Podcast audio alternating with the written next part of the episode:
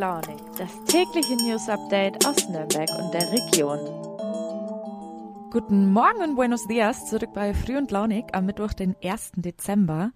Ja, ähm, wie verrückt ist das eigentlich? Wir haben heute den 1. Dezember, in 24 Tagen ist Weihnachten, in 31 Tagen ist Silvester.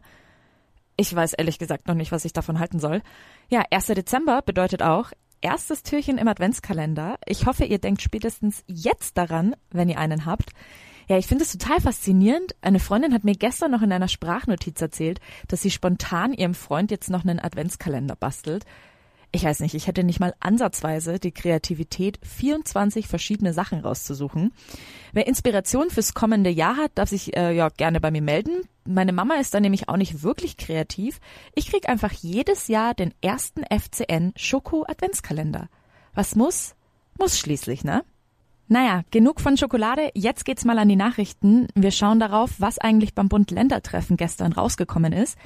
Dann hat ein Arzt aus Pegnitz eine ziemlich skurrile Impfaktion am Lübecker Flughafen gestartet und mein Kollege Johannes Handel hat sich mit dem Thema Essstörungen beschäftigt. Gestern tagten Bund und Länder über härtere Corona-Maßnahmen. Das Ergebnis? Es soll welche geben, wie zusätzliche Kontaktbeschränkungen für ungeimpfte. Genaue Beschlüsse gibt es allerdings noch nicht. Die sollen bis Donnerstag noch ausgearbeitet werden. Bayerns Ministerpräsident Markus Söder äußerte sich dann am Nachmittag auf einer Pressekonferenz. Er sagte, dass die sinkenden Zahlen der letzten Tage zwar ermutigend seien, aber, und so kennt man ihn ja, man müsse weiter wachsam sein. Zum Thema Impfen sagte er, Man kann sagen, die Richtung stimmt. Was sehr, sehr positiv ist. Beim Impfen, glaube ich, kommen wir deutlich voran.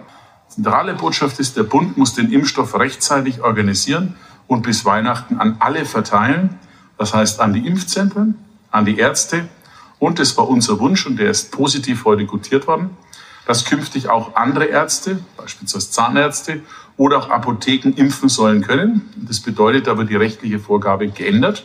Von Seiten des Bundes, so war die Zusage. Auch bei der Impfpflicht scheinen Bund und Länder vorangekommen zu sein.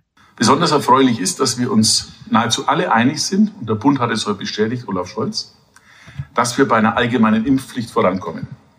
Dies wird tatsächlich eine ganz entscheidende Weichenstellung sein, im langfristigen Kampf gegen Corona. Den Clubs, Bars und Restaurants machte Söder aber keine großen Hoffnungen auf baldige Wiedereröffnung oder Wegfall der Sperrstunde. Was auch wichtig ist, es gibt klare Signale, was das Thema der Hauptansteckung betrifft, von der wir fest überzeugt sind. Wir glauben übrigens, dass die Maßnahmen bei uns besonders wirken, weil die Bereiche Gastronomie, Clubs, Diskos, Bars, also insbesondere Clubs, Diskos, Bars bei uns geschlossen sind und wir bei der Gastronomie Sperrstunde haben 22 Uhr. Dies wollen wir auch fortsetzen. Wir werden übrigens von bayerischer Seite noch nachjustieren, um bestimmte Bereiche der Außengastro ebenso auf 2G umzustellen, wie das im Innengastro-Bereich der Fall ist, um keine Ausweichbewegungen zu haben und Ersatzmöglichkeiten zu Weihnachtsmärkten nicht stattfinden. Na, dann sind wir doch mal auf Donnerstag gespannt.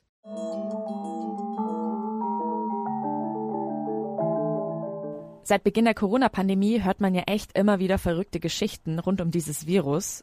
Bei dieser Story war ich aber echt ein bisschen sprachlos. Das zeigt aber, wie viel Vertrauen die Bürgerinnen und Bürger in Ärzte haben. Der Medizinprofessor Winfried Stöcker kommt aus Pegnitz und lebt mittlerweile in Lübeck. Dort gehört ihm der Flughafen. Ja, und an diesem Flughafen hat er am Wochenende eine Impfaktion durchgeführt. Soweit, so gut möchte man meinen. Das Problem war aber, diese Aktion war nicht angemeldet und noch krasser, sein Corona-Impfstoff auch nicht. Der hat nämlich seinen eigenen Impfstoff entwickelt. Die Polizeidirektion Lübeck geht davon aus, dass an diesem Wochenende so rund 50 Personen mit Stöckers Impfstoff geimpft wurden. Nach seinen eigenen Angaben haben schon über 20.000 Personen den Impfstoff bekommen. Das ist doch echt richtig krass, oder? Die Staatsanwaltschaft Lübeck ermittelt auch schon seit Beginn des Jahres gegen den 74-Jährigen, denn unter anderem hat das Paul-Ehrlich-Institut den Mediziner schon angezeigt. Es gibt auch absolut keine wissenschaftlichen Daten, die irgendwie belegen, dass dieser Impfstoff ja gut oder schlecht ist, aber das hat ihn nicht davon abgehalten, seine eigene Impfaktion durchzuführen. Einen anderen krassen Fall hat mir Professor Joachim Ficker erzählt. Er ist Leiter der Pneumologie am Klinikum Nürnberg.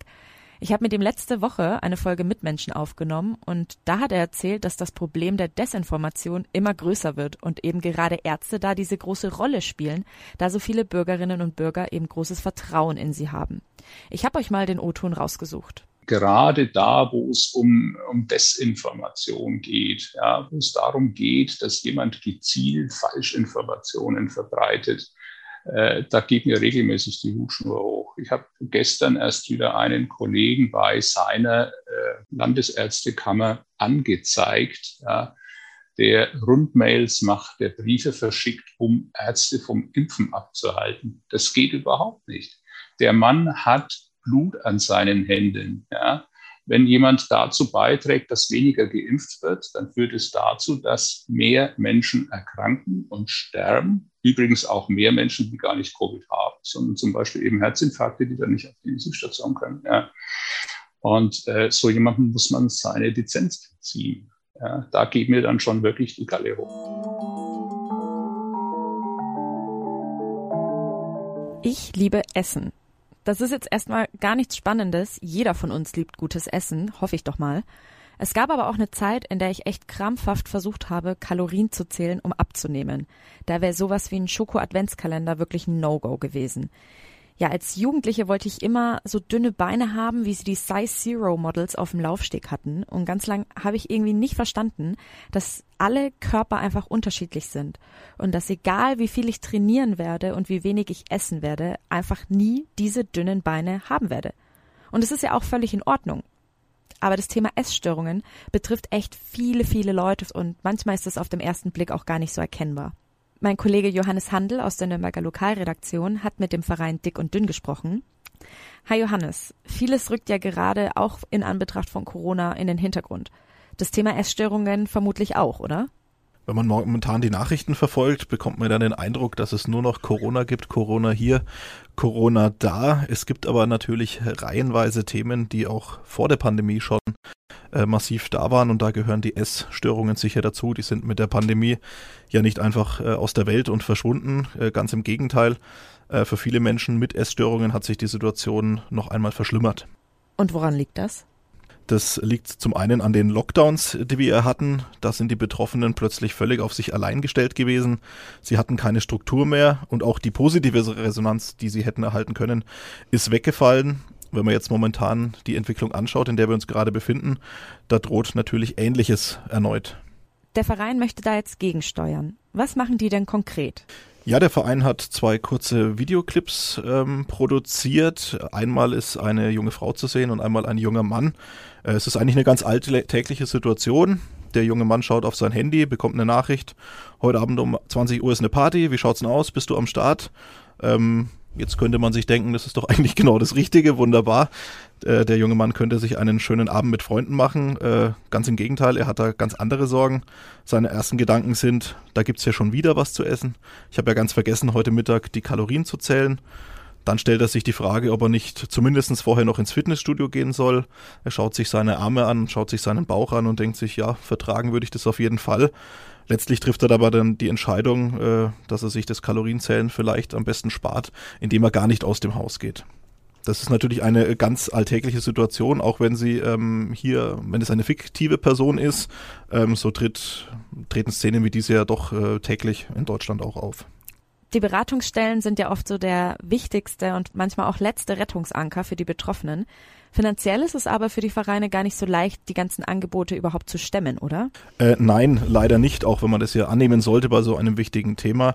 Beim Verein Dick und Dünn Nürnberg sieht es so aus, äh, dass die Angebote der Jugendberatung 35 Stunden pro Woche umfassen. Diese werden momentan aber komplett durch Mittel der Aktion Mensch finanziert. Für zwei Jahre wurden dabei 100.000 Euro insgesamt äh, bereitgestellt.